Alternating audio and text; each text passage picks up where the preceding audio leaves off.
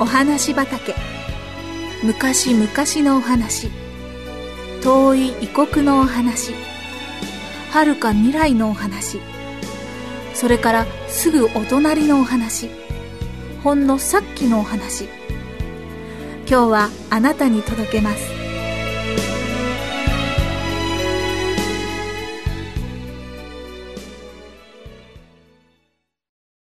ルイ少年の願い。ルイ・ブライユ少年が展示の工夫を始めたのは12歳の時でした。今から180年ほど前の1821年のことです。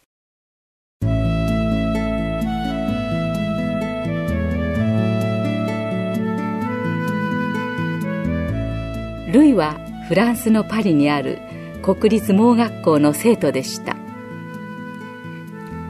その年の春バルビエという人が盲学校にやってきました。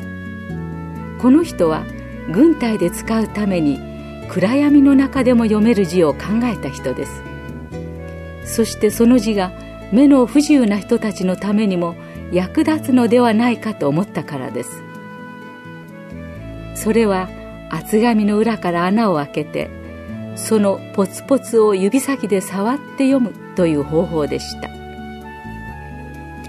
学校でもこの方法を生徒たちに習わせましたがなかなか覚えることが大変でしたしまた読むのにも時間がかかるのでそのうちにやめてしまいました。ところがその中でたった一人ルイ少年はこの方法を捨てませんでした。バルビエの字は確かに具合は悪いけれどポツポツの穴を使うことはなかなか良い考えだと思いました。目の見えない人たちが誰でも簡単に読んだり書いたりできるようになったらどんなにいいだろう。ああ自由に本を読んだり手紙を書いたりできたらみんなどんなに嬉しいだろう。そこでルイの努力が始まったのです昼は学校の勉強がありましたので展示の工夫は大抵夜でしたみんなが眠ってしまってから寄宿舎の寝室で厚紙に針で穴を開けます。文字はたくさんありますので、なるべく簡単な展示を考えなければなりません。何度も何度もやってみては失敗しました。友達のゴーチェも時々手伝ってくれました。大人のバルビエさんが考えてもできないんだもん。子供じゃ無理なんだよ。ゴーチェはそう言って慰めてくれました。ルイも時々諦めようと思ったりしました。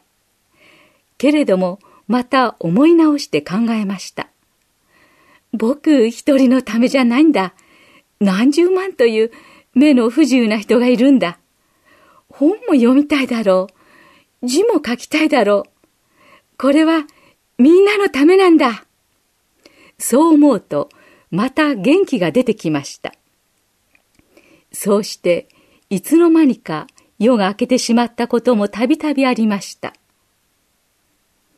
こうして、ルイの苦心は三年の間続きました。ルイはあまり丈夫な体ではなかったので、すっかり痩せてしまいました。そして顔つきも大人びて見えました。けれども、ルイは熱心に展示を研究し続けました。類の展示は穴の開いた金属板と針さえあれば目が不自由でも楽に書いたり読んだりできるものでした。一つの文字に使う点は6個より多くはありませんでした。そしてその点の並べ方で ABC の26字とその他に数字や記号も表すことができました。それらの字は指先で触るだけですぐに読み取ることができました。1842年の秋、ルイはみんなの前でこの展示を発表することにしました。ある日の夕食後、一つの教室に先生方が集まりました。どなたか私に本を読んでください。そして目の見える人に書き取らせるようにゆっくりはっきり読んでくださいませんか？ルイはそう言いました。目の見える先生が有名な盲目の詩人ミルトンの詩集を読み始めました。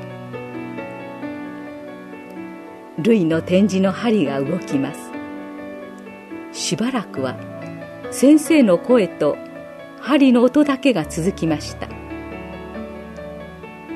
詩を読むのが終わるとルイはしばらく紙の上を指で触っていましたがはっきりした声でミルトンの詩を読み始めました。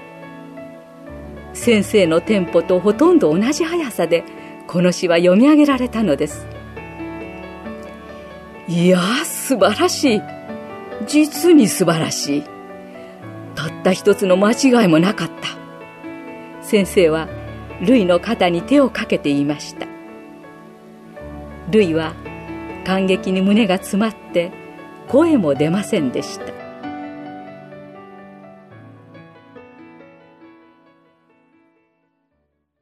後にこの類の展示は類の学校の公式文字となりやがて世界共通の視覚障害者用の文字となりました。日本でも1890年明治23年に東京盲学校の教師である石川倉治先生がこの展示を50音に本案しました。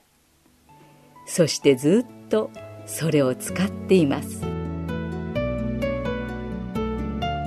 ルイ少年が自分のためだけではなく大勢の目の不自由な人のために世の更けるまで考えた努力はこうして世界の視覚障害者のための光となって今も輝いているのです。